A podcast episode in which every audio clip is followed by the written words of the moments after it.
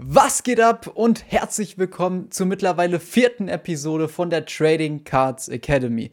Mal wieder, wer hätte es gedacht, mit mir, dem Yannick und natürlich auch wieder dabei der Daniel. Hallo yes. ihr Lieben. Ich grüße euch und was für eine energische Ansage hier. Da kann ich natürlich nicht mithalten, aber. Hast du letztes Mal auch. nee, alles gut. Ähm, ja, heute sind wir am Start mit der vierten Folge, wie schon gesagt, und wir widmen uns äh, euren Themen, das heißt, wir schauen uns an. Ähm, erstmal vielen, vielen Dank für das krasse Feedback, was wir bekommen haben. Mega. Ähm, wirklich, äh, ja, zum einen natürlich aufmunternd, äh, was uns äh, Motivation gibt, weiterzumachen.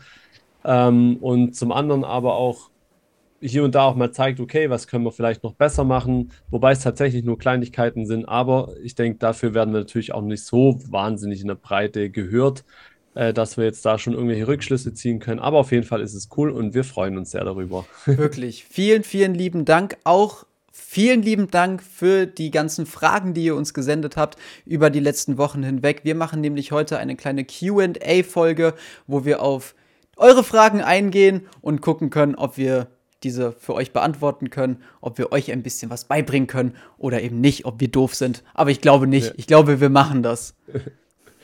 Genau, ähm, wir haben uns zwar minimalst vorher jetzt abgesprochen, aber trotzdem auch wieder gesagt, wir wollen jetzt nicht irgendwie hier ja.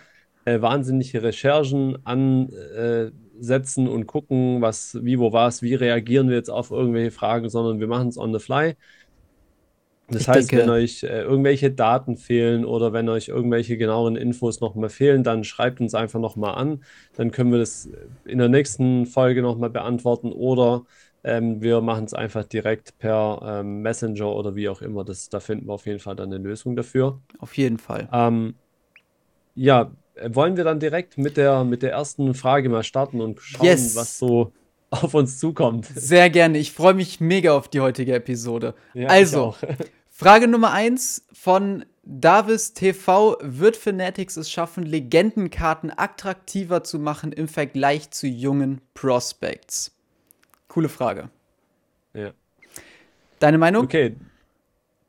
Da müssen wir jetzt äh, vielleicht mal überlegen, okay, ähm, sind, wir, sind wir an dem Punkt, dass es tatsächlich so ist? Also wir müssen erstmal feststellen, ähm, sind Prospects tatsächlich so viel beliebter wie die, ähm, also die, die, die All-Stars, die Alt-Stars will ich sie jetzt mal nennen, oder ähm, ist da vielleicht schon, gibt es schon ein Gleichgewicht oder ich, ich weiß gar nicht, ob wirklich, ja? Ich finde, mal. es gibt schon ein sehr gutes Gleichgewicht und wenn man sich jetzt von den großen Legenden die Karten anschaut, dann sind die ja auch in der Regel schon teurer als so manche Prospects. Aber ich verstehe trotzdem die Frage, dass Prospects vielleicht ja, zu, also mehr wert sind, als sie es eigentlich sein sollten, oder Legenden vielleicht noch mehr wert sein sollten, als sie es mittlerweile eigentlich sind. Ich denke, das liegt halt eher so daran, an den, also an den generellen Hype. Wenn wir jetzt uns Prospects anschauen, zum einen, es macht Spaß, sich in Spro Prospects zu investieren, weil wir, weil wir die Spieler immer sehen. Wir können so ein bisschen, ja, so ein bisschen mit überlegen, wir können so mitspielen und das funktioniert bei Legenden halt nicht unbedingt, weil die spielen nicht mehr. Die können dir keine Highlights mehr auf Instagram bringen, die können keine 50 Punkte mehr auflegen oder was auch immer. Zumindest keine neuen Highlights mehr. Genau, keine neuen Highlights mehr. Ja, ja, ja, klar. Ähm, ja. Dennoch sind Legendenkarten, ist es ja jetzt nicht so, dass die irgendwie, dass du die, keine Ahnung, für wenig Geld irgendwie bekommen kannst. Besonders die guten Rookie-Karten oder teuren Autogrammkarten oder was auch immer. Ja. Genau. Ja, ich finde ähm, vor allem, also ein Punkt äh, würde ich schon nochmal sagen. Ähm, ich denke halt, wir haben jetzt halt, ja, nehmen wir jetzt mal Magic Johnson zum Beispiel, von dem gibt's, der unterschreibt halt jedes Jahr äh, ständig. Dann haben wir halt, Stand jetzt nach 20 Jahren unterschreiben, wahrscheinlich, ich müsste mir mal die Summe angucken, wäre vielleicht auch mal ein interessantes Thema für, für, mhm. für nächstes Mal zu gucken, wie viele totale Autogramme, da kommen wir nachher nochmal eine Frage, grenzt ja daran an, wie könnte man sowas überhaupt rausfinden. Ja, da gibt es ja Möglichkeiten. Aber wie viele gibt es denn total? Und dann ist natürlich, äh, gibt es heute, äh, wurden viel mehr Autogramme heute geprintet von den jüngeren Spielern oder Allgemeinkarten. Aber trotzdem gibt es halt am Anfang nicht so viele. Ja. Und vor allem gibt es halt im Rookie-Jahr gibt es halt, das Rookie-Jahr gibt es halt nur einmal. Und äh, so wie du sagst, das ist halt alles auch stark produktgetrieben, meiner mhm. Ansicht mhm. nach. Also die Firmen, die die Produkte raus. Ich meine, wir reden jetzt schon über Wembam, Wemba, Wembamyama. So heißt er, glaube ich. Ne? Ja, Wembanyama. Ja, so. Wir reden jetzt schon über ihn, obwohl er noch im College spielt, ja. Genau. Und Panini sitzt mit 100 Pro jetzt schon dran, ja, und, und überlegt genau, vielleicht auch mit Fanatics zusammen, wie können wir den Hype so richtig ausrollen? Oder wie können wir das Ganze so richtig ausrollen, damit es richtig kracht nachher, ja. Definitiv machen die das. Und ich meine, wer redet in der Phase, in dem Moment über Magic Johnson, Kareem Abdul-Jabbar und so weiter? Ja. ja. Und ich glaube, das ist halt das Thema, einfach die Sachen und das auch nochmal so, ich sehe halt viele Wellenbewegungen vor allem, ja. Also wenn ich jetzt, ich kann es jetzt nicht mehr genau zusammenbringen, weil Corona und das Ganze, die ganze Zeit so schnell vorbeiging jetzt letztendlich, aber wir hatten ja eine Phase, wo die, diese ganzen Spieler so gehypt wurden, Magic Johnson, Kareem und so weiter, und die Preise auch exorbitant gestiegen sind oder stark mhm. gestiegen sind, ja. Jetzt sind sie wieder gefallen. Jetzt ist natürlich alles gefallen, aber ja. es wird auch wieder eine Phase kommen, da bin ich auch überzeugt davon, wo diese ganzen älteren Spieler wieder mehr gefragt sein werden. Ja. ja.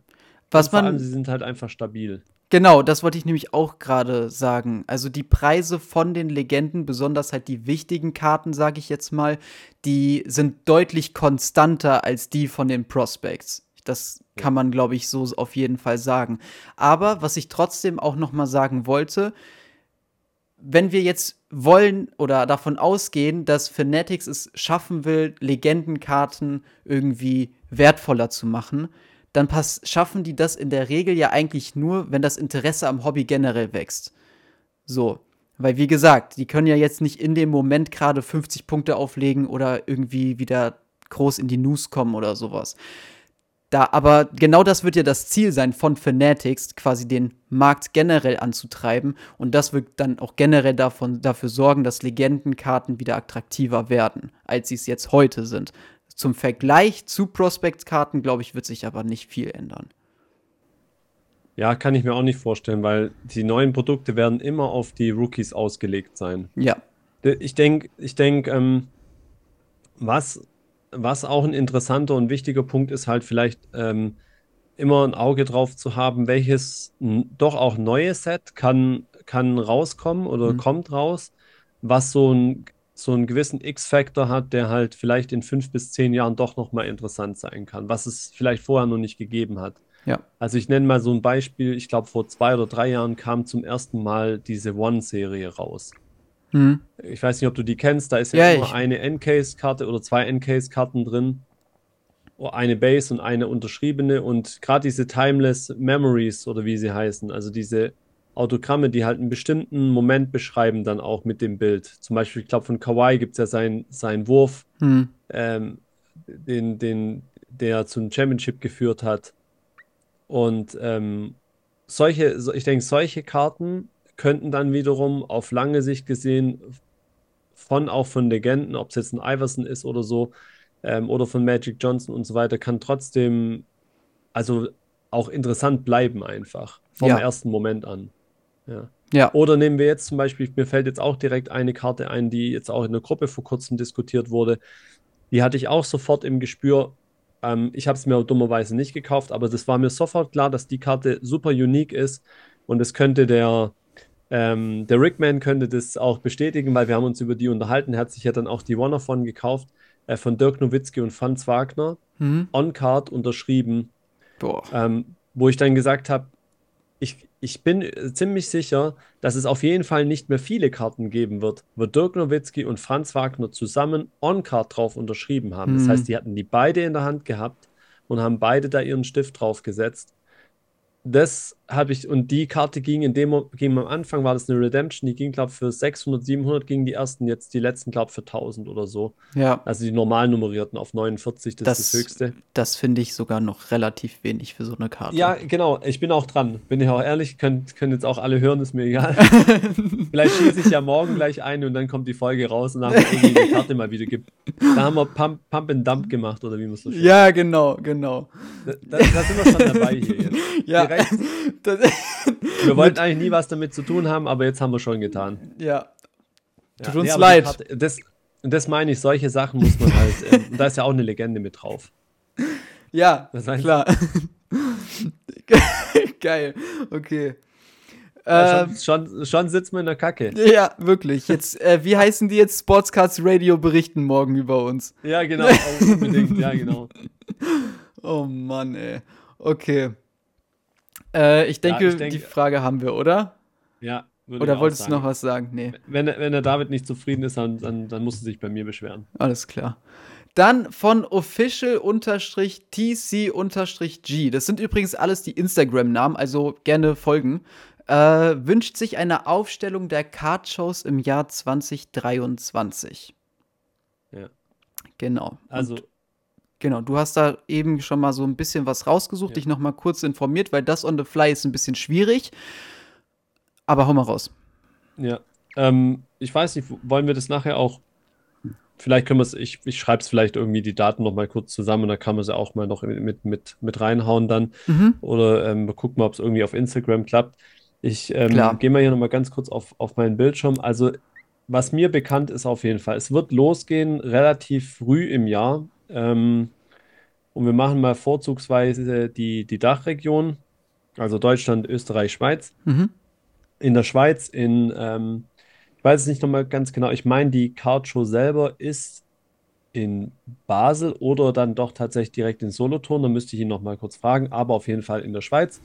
Am 25.02.2023 findet die statt. Ähm, dann fast parallel dazu äh, gibt es eine Card Show und die, weil die halte ich nicht mal für so uninteressant oder die ist gar nicht uninteressant, äh, in Ja. London äh, und zwar schon vorher, halt vorher schon äh, 11. und 12. Februar. Da hast auch du vorhin gesagt, du folgst da auch einem und siehst auch immer, dass die Ultra oder also ich habe das auch schon gesehen, die ist schon Mhm. wahnsinnig gut besucht. Ja. Ja, Packrip Mahomes folge ich da. So heißt der, glaube ich. Der macht immer so, so Vlogs. Ich habe mich mal ein paar Mal mit dem so ein bisschen hin und her geschrieben. Super sympathischer Typ. Ähm, und die, die Card-Shows dort sind auch immer echt gut besucht. Und ich glaube, das wäre, wenn man die Zeit dafür hat, natürlich nach London zu gehen, dann glaube ich, könnte das eine Menge Spaß bringen. Ja.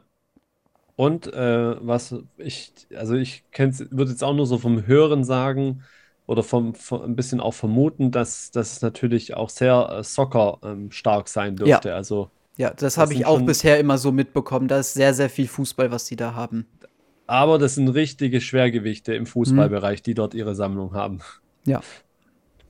Also wenn man, wenn man Fußballkarten sammelt, dann sollte man auf jeden Fall dort einen Abstecher hinmachen. Ähm, dann chronologisch äh, als nächstes, weiß ich gar nicht, ob schon den neuen Termin, nee, gibt es noch nicht, der, der wird noch kommen. Paris Card Show wird es auf jeden Fall wieder geben. Da gibt es aber, wie gesagt, noch keinen zweiten Termin. Die war ja jetzt im Oktober 22 zum ersten Mal. Mhm. Aber da ist auf jeden Fall schon safe, dass die wieder stattfinden wird. Und auch das, also wenn ich, wenn ich jetzt nicht gesundheitliche Probleme gehabt hätte, wäre ich dort auch gewesen dieses Jahr. Dann haben wir im Mai, am 13. Mai 2023 wird die Cardvention 2 stattfinden, im oder auf dem Hockenheimring, besser gesagt. Äh, die war innerhalb kürzester Zeit ausverkauft, also die, die, äh, die Tische waren ausverkauft, um eben ja als Sammler oder auch Händler, wie auch immer, dort teilzunehmen. Äh, also das Ding wird wieder explodieren, da bin ich sicher. Das ist schon äh, die erste Ja. Cardshow von Gold Standard Grading ist schon explodiert in Kaiserslautern und es wird die mit Ich, Sicherheit auch ich wäre da so gerne gewesen. Ich habe das ein Ja. bisschen spät erst mitbekommen alles und die Tickets waren sowas von ausgebucht. Also Ja. ich, ich hatte dann keine Chance mehr dahin zu kommen. Naja, Ja. aber bei der nächsten Ja. bin ich auf jeden Fall dabei. Ja. So, und dann noch vielleicht ein bisschen Werbung in eigener Sache. Ich habe jetzt noch kein Datum, aber ich werde auf jeden Fall, und da ist mir die Größe auch relativ jetzt egal. Ähm, alle wollen oder viele wollen gern Samstag, aber ich habe jetzt auch mit anderen schon gesprochen. Ich werde auch wieder in Reutling eine Card schon machen. Es wird höchstwahrscheinlich der März werden, Mitte März, Ende März, ein Sonntag. Und ähm, ja, wie, wie schon damals werde ich es auch so ein bisschen so anpreisen, dass man eben das gerne auch ein bisschen nutzen kann, um eben samstags anzureisen äh, sich Metzing ein bisschen den Tag zu vertreiben, äh, wenn man gerne shoppen möchte oder wenn die Frau, Freundin gern shoppen gehen möchte, dann macht man das und am Sonntag geht man ein bisschen auf die Karte und kann dann wieder nach Hause fahren. Ja, Datum coole Idee. Folgt in Kürze auf jeden Fall. So, das sind auf jeden Fall mal die Daten Europa, die mir bekannt sind. Mit Sicherheit wird auch der Helge wieder eine Card-Show machen in Deutschland, so wie er sie ja in München gemacht hat. Aber wann die stattfindet, ist mir auch noch nichts bekannt. Wir, wir, nehmen jetzt seit 15 Minuten auf und du hast einmal Pump and Dump betrieben und jetzt machst du noch Eigenwerbung. Schämst du dich eigentlich ja. nicht? Oh shit. Komm, lass uns schnell weitermachen. Wir machen schnell weiter. Von genau. wieder auf Instagram Kletti Galabau. Das tut mir wirklich sehr leid, das war nie im Leben richtig ausgesprochen. Warum wird sich nicht mehr nach dem Beckett gerichtet? Das Magst du? ist die Frage. Ähm, naja, du, also. Du musst, ja ein bisschen, du musst ja ein bisschen was reininterpretieren in die, in die Frage, aber ich glaube, äh, wir ja, wissen, um was Also, ja, Beckett ist halt, seitdem ich im Hobby bin, und das ist nämlich seit dieser Corona-Phase, wo wirklich gefühlt jeder im Hobby war, äh, seitdem ist Beckett einfach nicht mehr wirklich relevant. Also die haben einfach irgendwas verpennt. PSA ist immer weiter gewachsen. PSA wurde fürs Hobby immer wichtiger und auch neuere Firmen wie SGC, wobei ich weiß gar nicht, ob die, ja doch, die werden neuer sein, aber die, selbst die sind ja mittlerweile deutlich relevanter, als das jetzt beispielsweise Beckett ist. Und ich persönlich finde die Firma einfach uninteressant, muss ich ehrlich sagen. Also, das, ich denke, das ist mit Sicherheit Geschmackssache. Und Klar. Ähm, wenn wir jetzt, also wenn wir es jetzt aufs Grading beziehen, weil die Frage kann man ja auch zweideutig sehen. Ähm, wenn wir es jetzt aufs Grading beziehen, ist halt so, dass es mit Sicherheit auch viele ältere Sammler gibt, die halt Beckett einfach lieben, die das, ja. das goldene, goldene Label lieben und so weiter mhm. und vor allem, die gerne ihre Patch-Autogramme oder auch Rookie-Patch-Autogramme in diesen äh, BGS-Labs haben, weil halt das Autogramm auch automatisch mitbewertet wird, was ja bei PSA mhm. Zusatzkosten und die sind nicht unerheblich ja, äh, bedeutet und deswegen graden nach wie vor, vor allem auch dickere Karten, das kommt auch noch mit dazu. Auch das macht BGS. SGC nicht. Ja. Genau, das macht SGC nicht. Aber. Ähm, was meinst du? Was machen die nicht? Äh, dickere Karten graden. Echt? Ich meine nicht. Wenn ich. das wäre mir jetzt neu. Ich meine nicht. Sonst schreibt es gerne nochmal in die Kommentare, ja. aber ich meine nicht. Okay, das wäre mir jetzt echt neu. Okay. Wegen was meinst du? Wegen dem, wegen dem Case dann? Ja, glaube ich, ja. Also. Ach so. Ich, ich, also ja. ich meine wirklich, das ist so. Bin mir jetzt nicht zu 100% sicher, ich glaube, ich habe das so gehört, dass da jemand nämlich, der immer nur bei SGC graden, also seine Karten gradet, genau deswegen halt mal bei PSA was einsenden musste. Okay. Genau. Moment, Moment, Moment. Hi, Yannick hier aus dem Schnitt. Also, mich hat das Thema nicht mehr losgelassen. Ich wollte das noch einmal genauer recherchieren, um das euch dann auch vernünftig einmal rüberzubringen. Es ist folgendermaßen. SGC Graded Card mit einer maximalen Dicke von 180 pt. Ich dachte, dass es noch so wie früher ist, weil früher war es so, dass sie nur bis maximal 130 pt graden. Mittlerweile sind sie bei 180, was sie auch schon graden können. Wusste ich nicht. Das sind also schon relativ dicke Karten. Dennoch natürlich nicht jede Karte. Es gibt nochmal deutlich dickere Karten. Diese können sie dann halt eben nicht graden. Genau. Außerdem wollte ich zusätzlich nochmal erwähnt haben, dass heute der 24. ist. Also an alle, die zuhören, ich wünsche euch frohe Weihnachten und auch die, die es vielleicht dann nachhören, hoffe ich, dass ihr eine schöne Zeit hattet.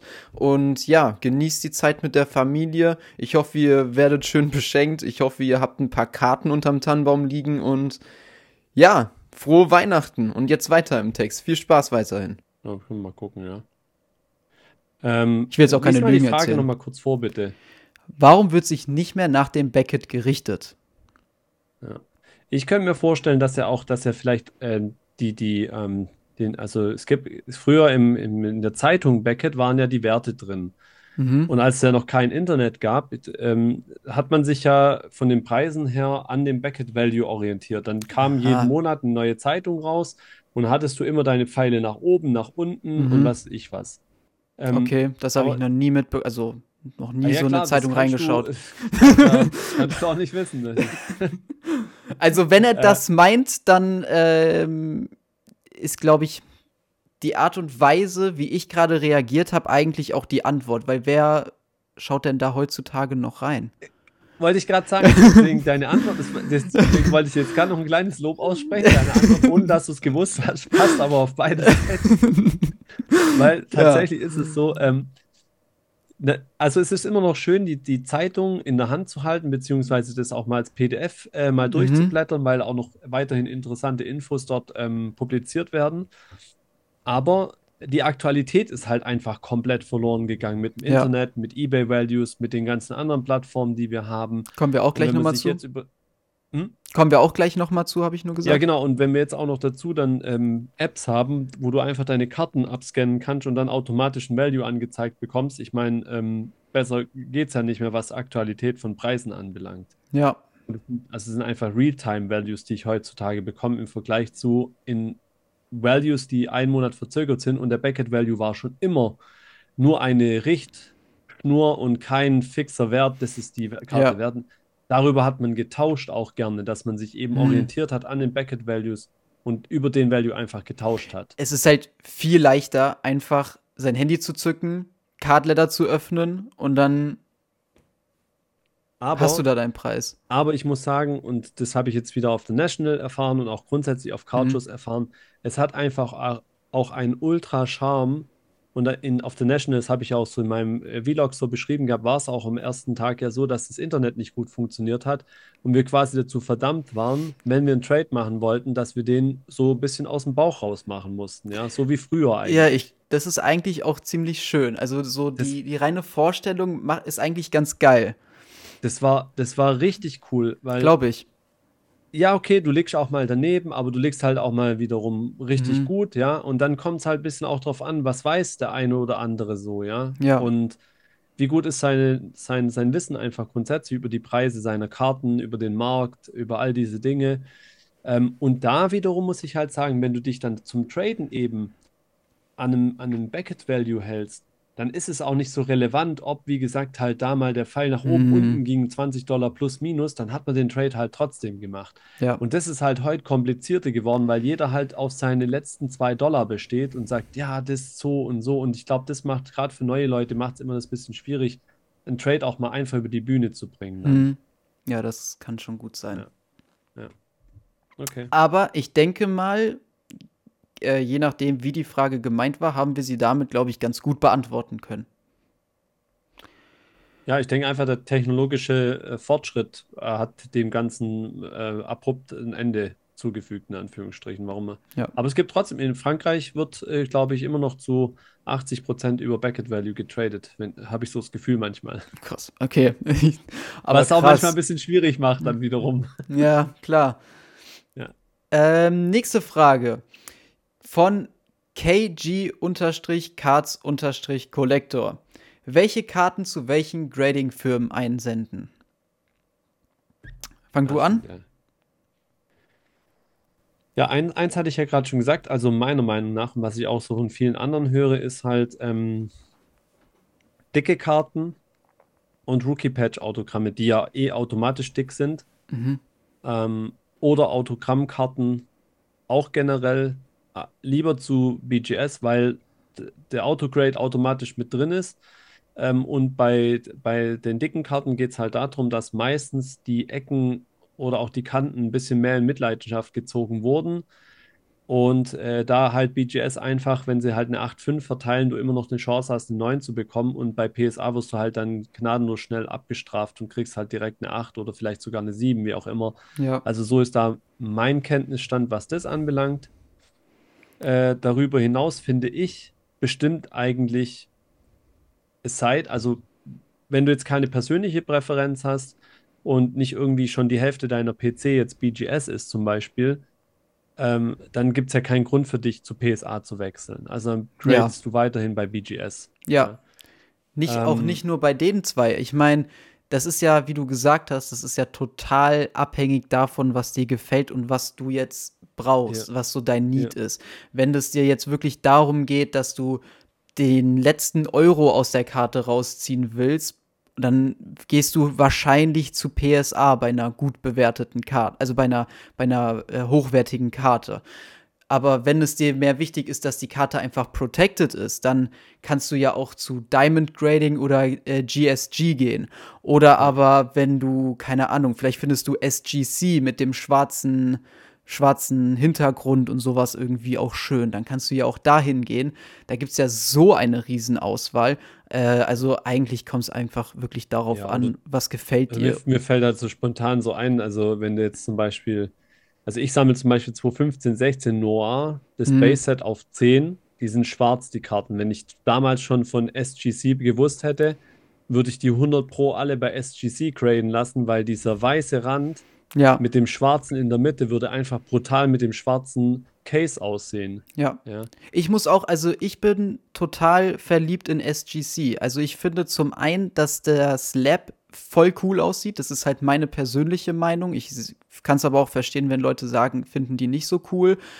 Ähm, und zum anderen finde ich, sind die einfach auch fairer zu ihren Kunden über, also jetzt fairer als jetzt beispielsweise PSA. Also was die sich da manchmal für Preise zusammenreimen, da denke ich mir so, Alter, was? Also jetzt haben die ja auch wieder die Preise angehoben, kann man vielleicht mal in der nächsten Episode auch kurz drüber, drüber sprechen, aber das ist halt einfach verrückt. Naja, also ich denke, du hast ja gerade schon einen Punkt angesprochen, dann ist es wirklich so, äh, im Prinzip bestimmt de deine Absicht äh, auch ein bisschen halt, wo du graden lässt, ganz einfach. Also Klar. ich meine, wenn du auf Profit aus bist, dann, dann musst du halt einfach auch hergehen und sagen, okay, was kostet mich welcher Service bei welcher Firma? Ähm, wie verkaufen sich die Karten als 9, als 10 bei den jeweiligen Firmen. Mhm. Und dann musst du halt äh, einfach den Endbetrag minus das Degrading-Kosten, minus die Kosten, was du für die Karte bezahlt hast, äh, in eine Tabelle bringen und dir ja. einfach sagen, wo schicke ich sie jetzt am effizientesten hin. Äh, vielleicht genau. musst du manchmal noch den Markt irgendwie ein bisschen timen, sage ich mal, so dass du sagst, okay, ich möchte die Sachen wieder zur NFL Saisonstart da haben, ja, dann musst du halt äh, gucken, bei welcher Firma kriege ich es überhaupt so schnell. Mhm. Ja, also ich denke, solche Faktoren spielen da halt schon eine Rolle. Aber du hast auch schon gesagt, grundsätzlich PSA dann, äh, wenn es eben um äh, Profit geht, ja, und wenn es, äh, ich denke, Vintage ist halt schon so, da ist halt SGC auch sehr stark, ja, da sind die auch bekannt. Ich meine, die machen das schon seit vielen, vielen Jahrzehnten jetzt inzwischen und da haben sie auch einen richtigen Stein im Brett, auch bei den Sammlern. Äh, das ist halt nur nicht so bekannt gewesen, glaube ich, unter den neueren Sammlern, dass die, das, hm. dass die da schon so etabliert sind im Markt. Nee, wusste ich jetzt nämlich auch nicht. Ja, ja, also ich meine, die, die Mickey Mantle, äh, die da jetzt auf der oder während der ähm, Stimmt. Während der National äh, versteigert wurde, die war ja in einem SGC Slab. Ja, klar. Also das, das, ist, das ist, die sind da eine Bank in dem Bereich. Ja? ja. Also von dem her gesehen gibt es da an der Firma selber und an der Qualität, wie sie äh, ähm, eben graden, eigentlich überhaupt nichts auszusetzen. Nee, das also, denke ich ne? nämlich auch. Ansonsten, was vielleicht auch für den einen oder anderen interessant sein könnte, jetzt wirklich für Leute, die einfach nur ihre Karten protecten wollen, äh, kennst du Majestic Grading Company?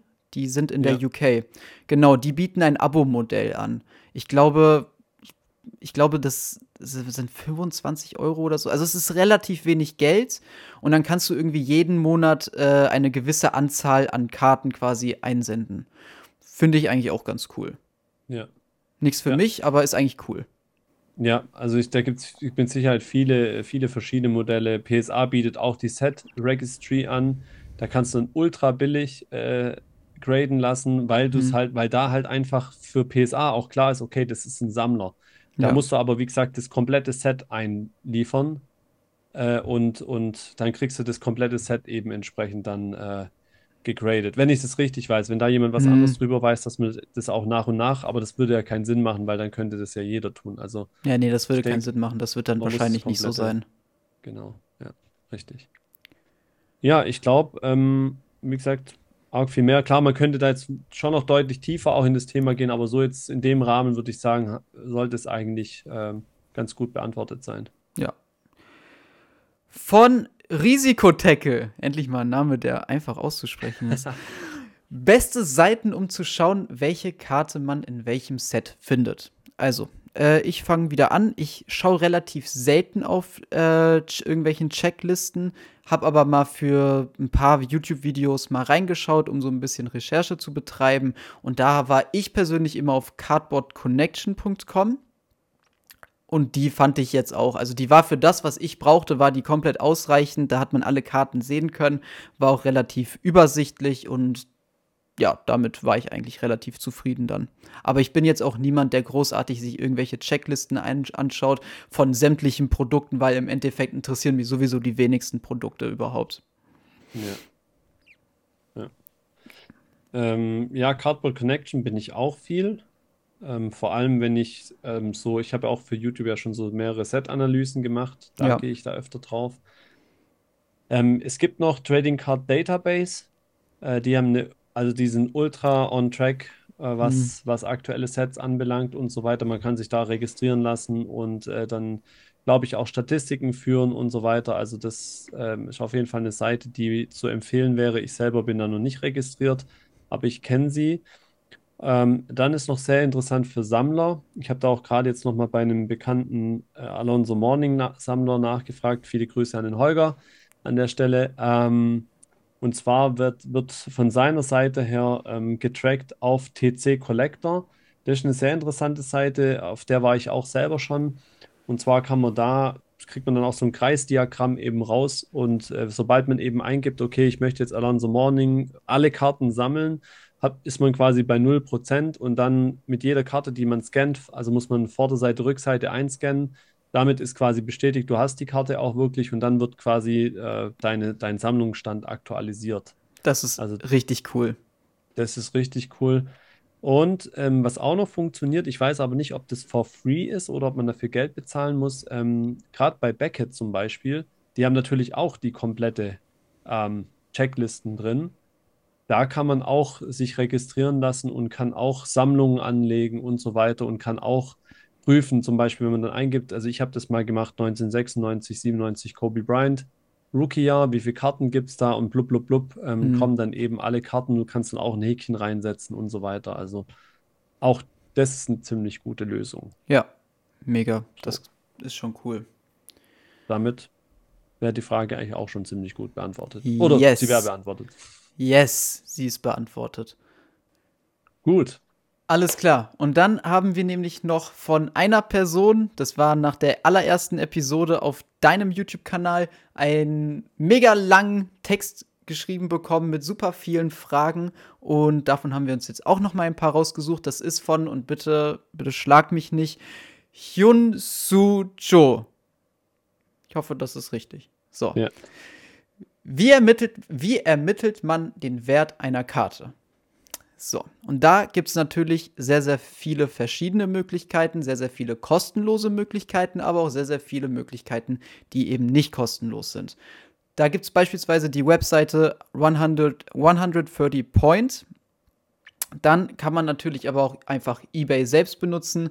Die haben da auch die Funktion, dass du verkaufte Artikel quasi nur anzeigen lassen kannst. Dann siehst du auch da, wofür die verkauft worden sind. Allerdings zeigen die nur von den letzten drei Monaten.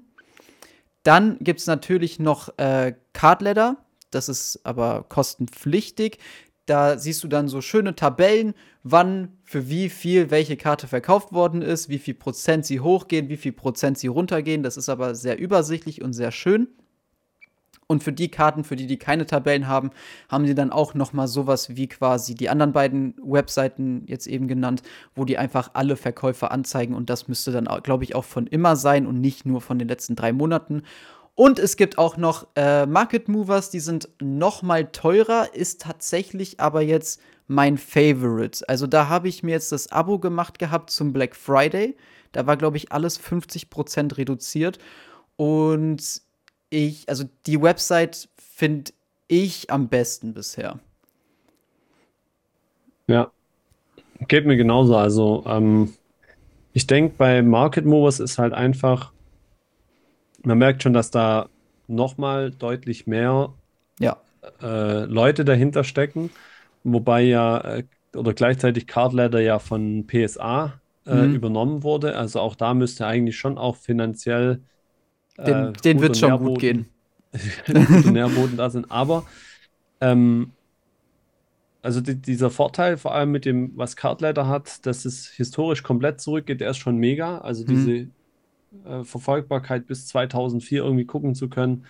Vor allem bei selteneren Karten ist es schon ja. mal interessant, äh, da zurückzugehen.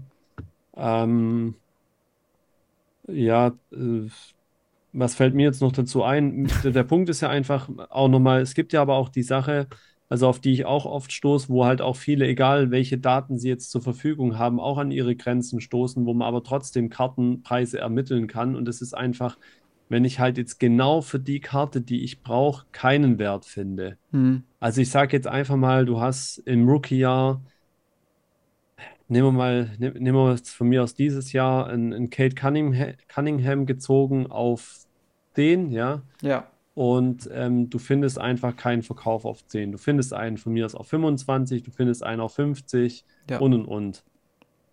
Und dann ist zumindest mindestens auch ein guter Weg, allgemein hinzugehen und erstmal zu schauen, okay, was haben natürlich die anderen Spieler im Verhältnis zu Kate Cunningham bei den nummerierten Karten auf 25 und auf 50 gekostet? Ja. Also Beispiel, Cunningham auf 25 kostet 100, ähm, Franz Wagner kostet die Hälfte, 50. Mhm. Äh, auf 50 gleiches Spiel, Cunningham kostet 50, Franz Wagner 25.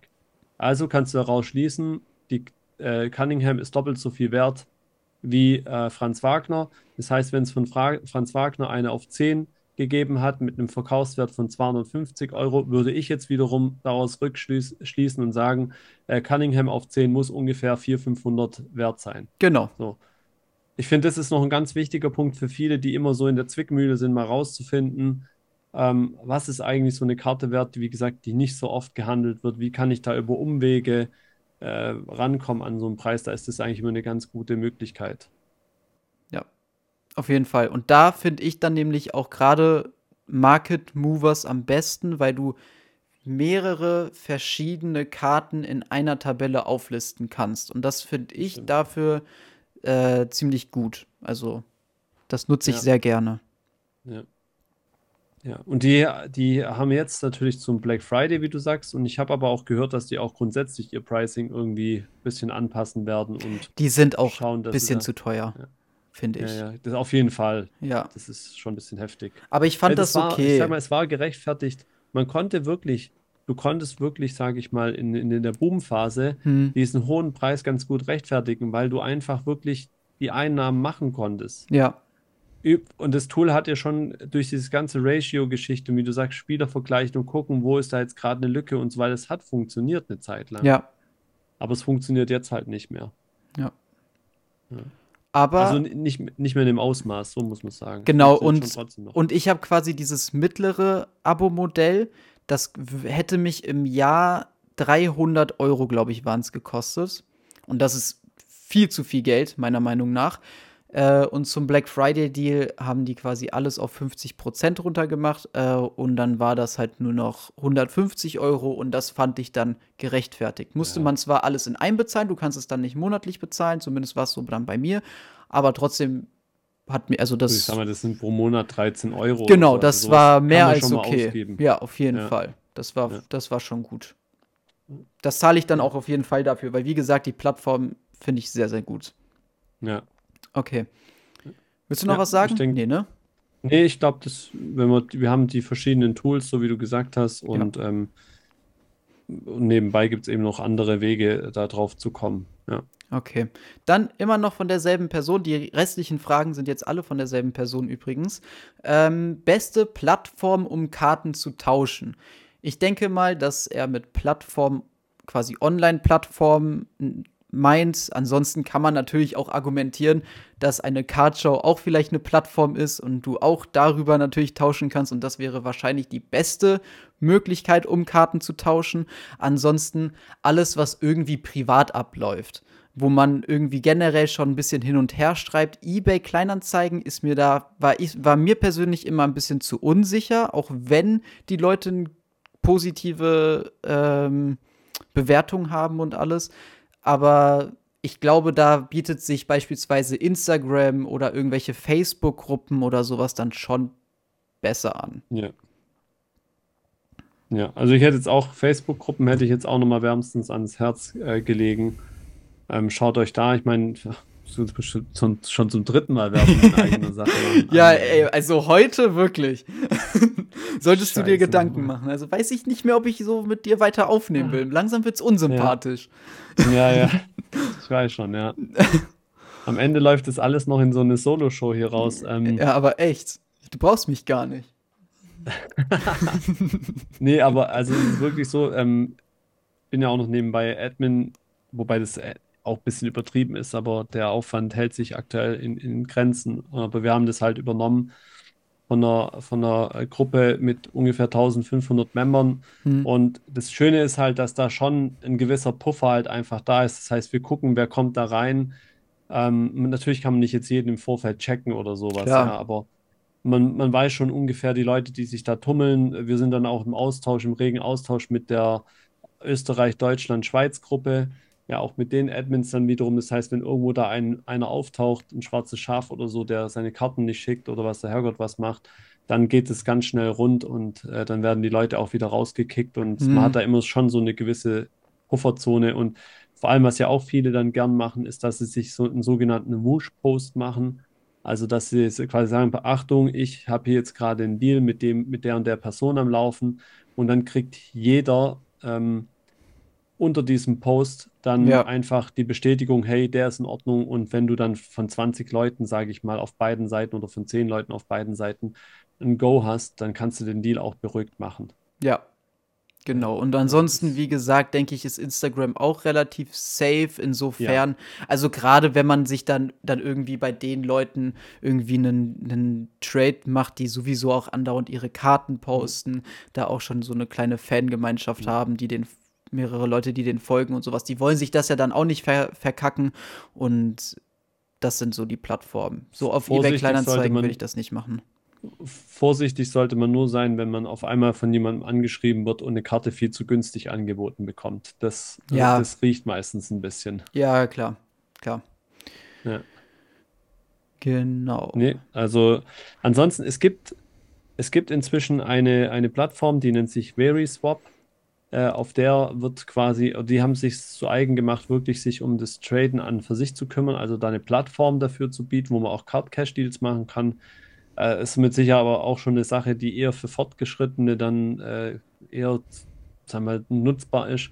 Ansonsten rein jetzt so in Deutschland oder so gibt es keine Platt reine Tauschplattform in dem Sinn. Also nee. auch die anderen haben da wirklich was, was mich, was ich für mich einfach, ja, mich ein bisschen wundert, dass da wirklich noch nicht im Vorfeld auch schon irgendwas gegeben hat eigentlich. Mhm. Ja, weil Tausch, Früher gab es noch die Foren natürlich, klar, das, vielleicht kann man das auch noch erwähnen. Also das, das cardboard.eu ähm, ist noch so eine Seite, wo auch nach wie vor noch Trades gemacht werden. Ganz oldschool Forum äh, werden einfach Listen reingepostet und man kann dann einfach gucken, ich suche das und was hast du und so weiter, werden auch Trades gemacht. Läuft über ein Bewertungssystem ab, das heißt, man, auch da hat man so eine gewisse Kontrolle, ja, Kontrolle. Wer bietet seine Karten an? Wie gut ist der schon bewertet worden? Wie viele Trades hat er schon gemacht? Und, und also auch eine relativ sichere Geschichte eigentlich. Ja. Das, das wäre es dann aber eigentlich, ja. Okay. Haben wir aber jetzt auch schon ganz gut besprochen dann. Ähm, nächste Frage. Wie kommen die großen Preisunterschiede zwischen Boxenanbieter zustande? Ich glaube, das lässt sich eigentlich relativ leicht beantworten. Ähm, das kommt natürlich ganz drauf an. Wenn wir jetzt bei eBay unterwegs sind beispielsweise, dann gibt es dann natürlich die privaten Verkäufer und dann halt auch noch die gewerblichen Verkäufer. Die gewerblichen haben vielleicht auch mehr Kosten und müssen deswegen vielleicht auch mehr irgendwie nehmen oder sowas. Das ist auch voll okay. Ich glaube, es gibt, ich glaube, das ist ganz normal, dass man, wenn man dass, dass ein Gewerbe mehr nimmt, als wenn du irgendwas privat bei jemandem holst. Also zumindest sollte das normal sein, weil klar, der hat der mit dem Gewerbe sollte wahrscheinlich mehr Kosten haben. Wenn man das jetzt noch mal auf andere Pl Plattformen vergleicht oder aber vielleicht auch in Shops, dann haben die natürlich noch mal mehr Kosten, weil die müssen vielleicht ihre Webseite instand halten, die haben vielleicht Personal, die müssen vielleicht Miete zahlen und ja. Ich denke, die machen das ein bisschen davon abhängig. Mhm. Ja, ähm, und vor allem ist er so, also so, so wie du schon sagst, ich meine, so ein Privater, der ist halt äh, diese, das wir auch, wo das auch möglich war, ist er auch schon wieder durch und man muss auch nochmal die, die Länder auch nochmal sehen. Also vergleichen wir jetzt auch USA mit Europa oder Ja, mit okay. Deutschland vor allem, ja, dann muss ich natürlich noch die, die, die Zollgebühren und so weiter noch mit draufrechnen. Genau. Dann ergeben sich allein dadurch schon enorme ähm, Änderungen. Jetzt haben wir ja nochmal einen neuen Player hier in Europa mit äh, Dave and Adams in, in Belgien. Hm. Ähm, da weiß ich jetzt auch nicht genau, wie die zum Beispiel die Sachen aus Amerika dann nach Belgien bekommen und dann wiederum von Belgien, was ja EU ist, dann wiederum hier nach Deutschland. Da muss man dann keine Gebühren bezahlen. Bin ich auch mal gespannt, wie sich das Ganze noch entwickeln wird. Ähm, die haben schon teilweise richtig gute Preise, jetzt im Vergleich auch schon zu, zu deutschen Händlern. Ja. Da bin ich echt gespannt, welche Preispolitik da auch zukünftig Fanatics und so weiter fahren wird, um, weil ich meine, sie müssen halt trotzdem auch die deutschen Händler äh, bei Laune halten, beziehungsweise am Leben halten, weil ich kann halt, wenn ich an die ganzen Leute denke, wie Kiki und so weiter und, und, und den Kai in der Hotbox äh, oder Max dann auch in Frankfurt, die Hm. müssen ja ihre Mieten bezahlen, ja, und die Klar. müssen, also irgendwie muss das, das, sowas kann eigentlich nur der Hersteller steuern, dass er ihnen bessere Einkaufspreise gibt, sodass die am Ende mit dem gleichen Verkaufspreis zu anderen Händlern einfach äh, ihren Gewinn auch damit machen können. Hm. Und ähm, ja, ich weiß nicht, wie gesagt, ich bin da nicht ganz tief drin, aber ich weiß auch, dass da schon ein gewisser Unmut äh, an manchen Stellen auch äh, da ist Das kann ich mir vorstellen. Also ich glaube nicht, dass Panini oder Tops, dass es denen jetzt allzu wichtig ist, dass der deutsche Markt irgendwie genügend Produkte hat. Also die USA fährt da schon deutlich besser als wir. Aber wen überrascht das jetzt auch? Ich glaube niemanden.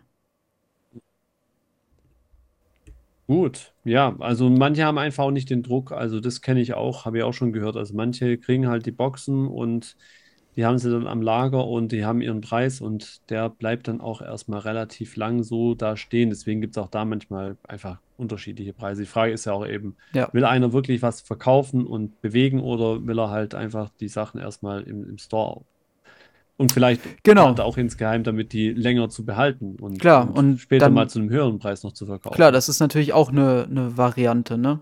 Auf jeden Fall. Und wenn ein das nicht, also wenn einer das nicht mag, dann halt nicht in, zu dem Zeitpunkt bei dem verkaufen. So. Ja. Welche Stores gibt es für B-Boy-Karten in Deutschland? Hast du eben auch schon ein paar genannt. Wir Ja, haben, stimmt. wir haben auch, äh, oh, wie heißen die? Die sind hier bei mir um die Ecke. Äh, Ge- German Trading Cards, oder? ja, German Trading Cards, danke. Ich, war die, ich wollte die ganze Zeit Trading Cards Academy sagen. Ich dachte mir, Ja. nein, das sind wir. Schon wieder Werbung in Ja, gut, aber diesmal, ja, jetzt finde ich es gewesen. Verdammt. Okay, aber sonst genau, die, die du jetzt bereits genannt hast, äh, der Ja. B-Ball, äh, also der, wie heißt der? B Hotbo also einmal die Hotbox in Berlin, genau. Urgestein, also wie Brothers. gesagt, ich glaube, äh, seit eh und je. Dann ähm, B-Brothers heißt den, der den oder so, Kiki, ne? B-Brother Store in, Genau. in Langenfeld, ja.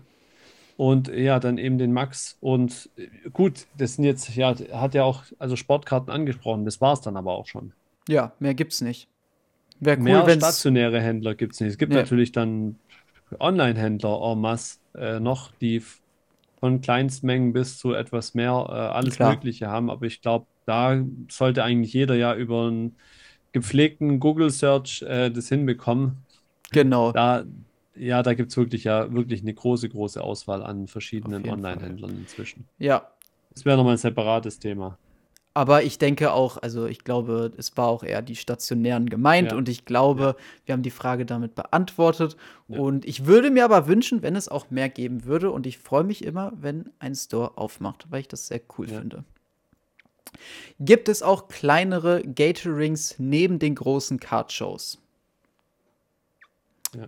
Da hattest du ein Beispiel, hattest du mir vorhin schon mal kurz von erzählt gehabt. Ja, ach so, genau, das wäre jetzt auch noch ergänzend zu Cardshow tatsächlich, aber es Ja. passt jetzt umso besser. Ähm, es gibt tatsächlich in Wien zum Beispiel äh, sehr regelmäßig größere Treffen in einem Restaurant.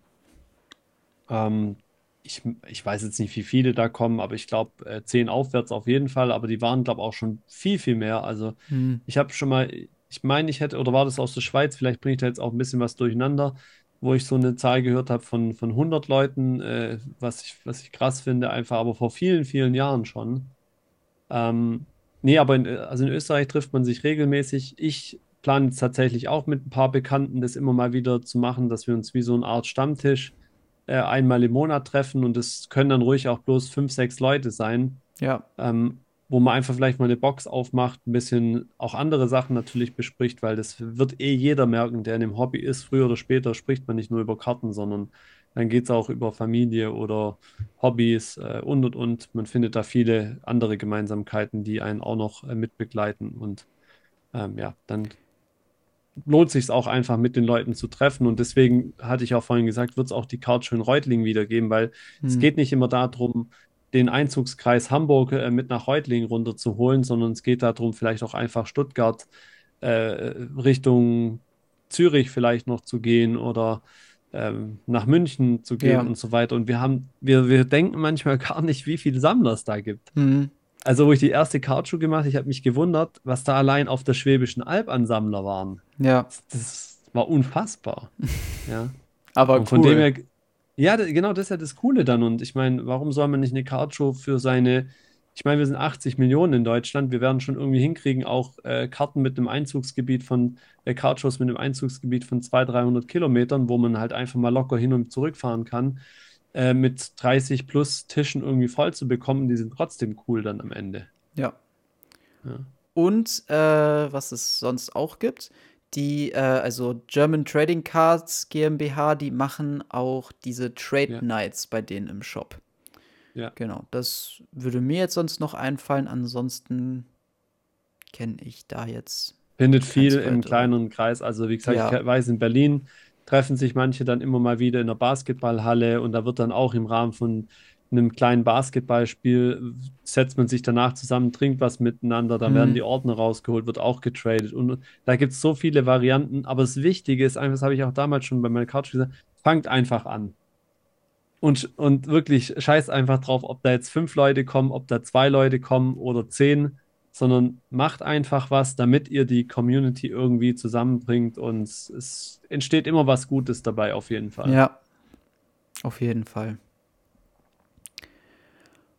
So, und dann sind wir auch schon bei der letzten Frage angekommen. Unsere besten Breaks. Also ich glaube, du wirst da vermutlich mehr zu erzählen können. Ich habe bisher nur sehr wenig selbst geöffnet, wenn dann meistens auch nur billige Blaster-Produkte, einfach nur, weil ich mal Bock hatte, irgendwie ein paar Packs aufzumachen. Teurere Hobbyprodukte waren mir bisher zu teuer, vor allem weil ich es persönlich dann auch nicht unbedingt eingesehen habe, sehr viel Geld auszugeben, nur weil ich eine bestimmte Karte will. Dann habe ich mir bisher einfach lieber die Karte gekauft. Ich würde gerne mehr öffnen, aber das Budget erlaubt es dann halt am Ende nicht allzu tief in die Tasche zu greifen. Genau. Und was aber mein bester Pull war, war eine Lamello Ball Silver. Mhm. Genau. Die ja, wenn sie gesendert ist, auch schon mal ganz ordentlich ist. Ja, nein, ist sie nicht. ja, weil die hat ja irgendwie, die Karte muss ja ein massives Problem haben, speziell die Lamello. Also in dem ja. Jahr, es gibt der, der, der Pop, der Lob, äh, der, der Population Report auf der äh, Silver PSA 10 muss ziemlich low sein. Ja, also die ist jetzt nicht katastrophal gecentert, aber die ist auch nicht so dolle. Also eine 10 ja. ist das auf keinen Fall. Übrigens, das hat tatsächlich jemand als nicht Kritik, aber doch mal angemahnt und gesagt, also wenn wir so Be Begriffe haben, aber das hatte ich ja vorhin schon mal hm. mit diesen verschiedenen Formaten später mal dann angedeutet gehabt, äh, wenn wir jetzt zum Beispiel über Pop reden, also das ist der Population Report, das heißt also, wie oft wurde eine Karte bei PSA in einem gewissen Grade äh, bewertet. Äh, für diejenigen, die das noch nie gehört haben und äh, sich wieder gefragt haben, was wir jetzt gerade hier für Chinesisch sprechen. Ähm, ja, genauso war es irgendwie auch bei 130 Point, glaube ja. ich, kam so diese Kritik von, wo er sagte, ja, wenn ihr über 130 Point Punkt sprecht, dann sagt er auch kurz, was das überhaupt für ein Ding ist. Aber das haben wir, glaube ich, eh heute erwähnt. Ja, haben wir. Ähm, genau. Und äh, Centering, wenn wir jetzt schon darüber sprechen, das ist dann beispielsweise, wenn man so eine Karte hat, inwiefern quasi die in mittig quasi abgedruckt worden ist. Ja. Genau. Bei den meisten Karten hat man Render, wo man das okay. tatsächlich auch messen kann. Gibt aber wiederum auch andere Karten, wo man zumindest im ersten Moment gar nicht weiß, wo man überhaupt jetzt irgendwas gucken soll, wo das Centering überhaupt äh, messbar wäre. Ja. Ja, genau. Das, das, das, da gibt es auch so ein paar Karten, wo ich mich dann auch frage, wie beispielsweise bei der Halliburton hier, die ich mir geholt hatte, da frage ich mich auch, wie bewerten die das? Von wo machen die das abhängig? Ja, ja. Aber ja, das, da gibt es natürlich wirklich, äh, das ist manchmal ein bisschen seltsam, ja. Ja, genau. Ähm, ja, die Frage ist, okay, ähm, Personal Break müsste ich jetzt äh, tatsächlich kurz überlegen. Bei bei einem, bei einem, bei einem, so einem, bei einem Break mitgemacht, da wüsste ich sofort, äh, da weiß ich es auf jeden Fall. Ich habe tatsächlich mal über einen Filler, also das heißt, ich habe gar nicht wirklich ein Team ausgewählt, sondern ich mhm. habe einfach bei einem Filler mitgemacht und ich wollte, also ich wollte die Lakers, ja. weil ich ja Kobe Bryant Lakers-Fan bin und äh, ich habe dann tatsächlich den Filler gewonnen und war dann in einem Flawless Break drin, was ja damals noch Boah. nicht so teuer war, wie es mhm jetzt ist, ähm, aber trotzdem schon das Königsprodukt war. Und äh, ich habe tatsächlich aus dem Break eine One-of-One Kobe-Auto rausgezogen. Krass. Ja, das, das Glück braucht man erstmal, ne? Und äh, die ist dann auch, die ist dann auch äh, später mal in einem Trade, also die, die müsste, wenn der, der Thomas aus der Schweiz die immer noch hat, äh, dann ist die an den gegangen und ich habe dann damals dafür äh, eine Chronology von, von Kobe bekommen. Warte mal, ich, das können wir nachher kurz rausschneiden. Ich glaube, ich habe die sogar da. Ja, such mal gerade raus. Die darf man auch mal zeigen, die ist so schön. Mir ist gerade aufgefallen, wir haben dieselbe Fotobox. Oh, ja, die ist schön. Also das, ähm, das ist eine der coolsten Patches, die es äh, von der hört, Karte hört. so gibt. Äh, ist eine 9, 9 und die 9 vom Autogramm ist auch nur eine 9, weil die halt hier rausläuft. Also ja. man kriegt bei Beckett eine 9 fürs Autogramm, das kann perfekt sein, aber mhm. wenn es halt über den Kartenrand rausgeht, dann ähm, kriegt man automatisch eine 9. Krass. Aber das Autogramm ist so dunkelblau und alles und die Karte das ist, ist einfach. Das ist echt total. cool. Ja. Ja. So sieht man nochmal richtig geil, wie die Farben sind.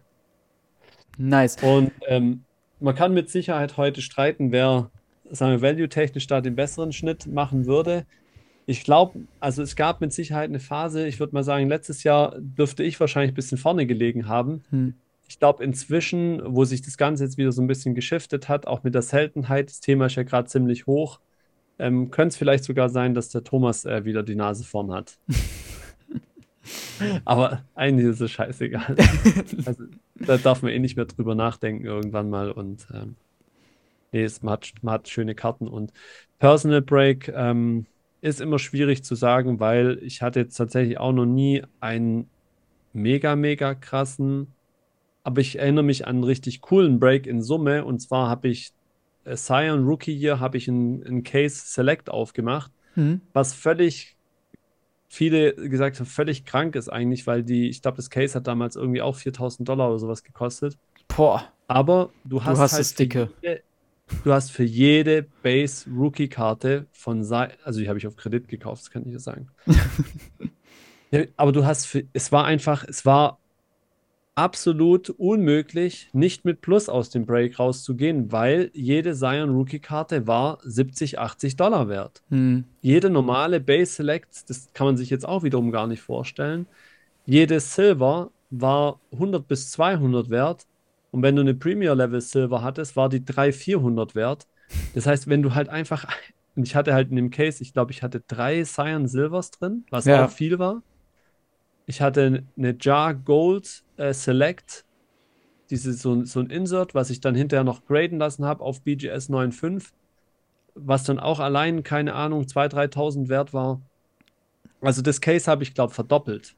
Also Krass. das war mit Sicherheit so auch so rein vom Gefühl her, mhm. in Verbindung mit dem Graden und so weiter, allem drum und dran, war das äh, mit, mit mein, mein coolstes Case, was ich so aufgemacht habe. Ja. Ja.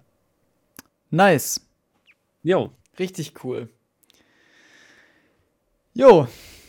Da bin ich ein bisschen Da neidisch wir jetzt. Wieder bei einer guten Stunde. Ja, wir, wir sind immer zu lange. Ja, klar. Bis Aber jetzt hat sich noch niemand beschwert. Das stimmt. Und an sich, ich meine, wenn, wenn die Leute sich das am Ende anhören, ist doch cool. Wenn Warum ihr Spaß habt, auf jeden Fall. Ähm, Wir haben Spaß. wir haben auf jeden Fall Spaß. und äh, wenn ihr Spaß habt und euch gefällt, dann lasst uns wiederum bitte ein, ein Like da äh, auf den verschiedenen Portalen. Jetzt inzwischen wir, sind wir übrigens auch bei Apple. Was Also eine für- Überleitung. Naja, aber jetzt hört es jemand, ja, es kann jemand auf YouTube hören und dann vielleicht oder sehen und möchte es vielleicht nochmal hören. Äh, dann geht es jetzt auch auf Apple, äh, auf Spotify ja sowieso. Lasst uns da gute Bewertungen da, schreibt uns Ja, weiter fünf Sterne. eure Fragen. Wie? Fünf Sterne. Fünf Sterne. Fünf genau. Sterne, genau. Ähm, Genau, schickt uns euer Feedback, äh, was auch immer, eure Themen, die euch interessieren. Vielleicht habt ihr auch Ideen zu bestimmten Formaten. Ich habe es vorhin mal kurz anklingen lassen. Äh, wir machen uns Gedanken, ähm, wie kann man innerhalb von Sports Cards Academy jetzt verschiedene Formate vielleicht einbauen. Das heißt, nehmen wir mal verschiedene Sport, Sportarten mit rein, Football, Ja. Baseball, Basketball und dann auch äh, Fußball. Was gibt es sonst noch so Non-Sport und so weiter. Würde ich ähm, auch machen gerne so- mal drüber reden. Ja, machen wir so ein Non-Sports. kleines ABC. Ja. Thema, äh, wo es einfach nur um, um Begrifflichkeiten im Hobby geht, was mit Sicherheit für viele, die ganz neu sind, interessant sein dürfte und und und. Äh, seid auf jeden Fall gespannt. Wir, wir sind weiter dran und machen uns äh, Ideen oder suchen nach Ideen zu interessanten Themen. Genau. Und ich hoffe, dass euch besonders auch diese Episode heute gefallen hat mit euren Fragen, auf die wir antworten. Wenn ja, dann schickt uns gerne mehr Fragen. Ganz egal, ob das jetzt hier bei mir auf YouTube ist oder bei Dan auf YouTube, ob das auf unser Instagram ist oder aber, wenn ihr uns privat kennt, auch privat auf WhatsApp oder wo auch immer. Da freuen wir uns sehr rü- drüber und dann können wir natürlich auch häufiger kleine QAs machen und vielleicht auch einfach wie du gesagt hast, irgendwie eine Rubrik machen, wo wir dann 10 Minuten, 15 Minuten einfach nur intensiv Fragen beantworten. Aber das muss dann natürlich auch von euch kommen. Da brauchen wir genügend Fragen, um das machen zu können. Genau. Super. Ich hoffe, es hat euch gefallen. Und dann hören wir uns auf jeden Fall wieder bei der nächsten Episode. Liken nicht vergessen, teilen nicht vergessen. Und jo, haut rein. Frohes Sammeln, frohes Investieren und ciao. Bis zum nächsten Mal. Ciao, ciao.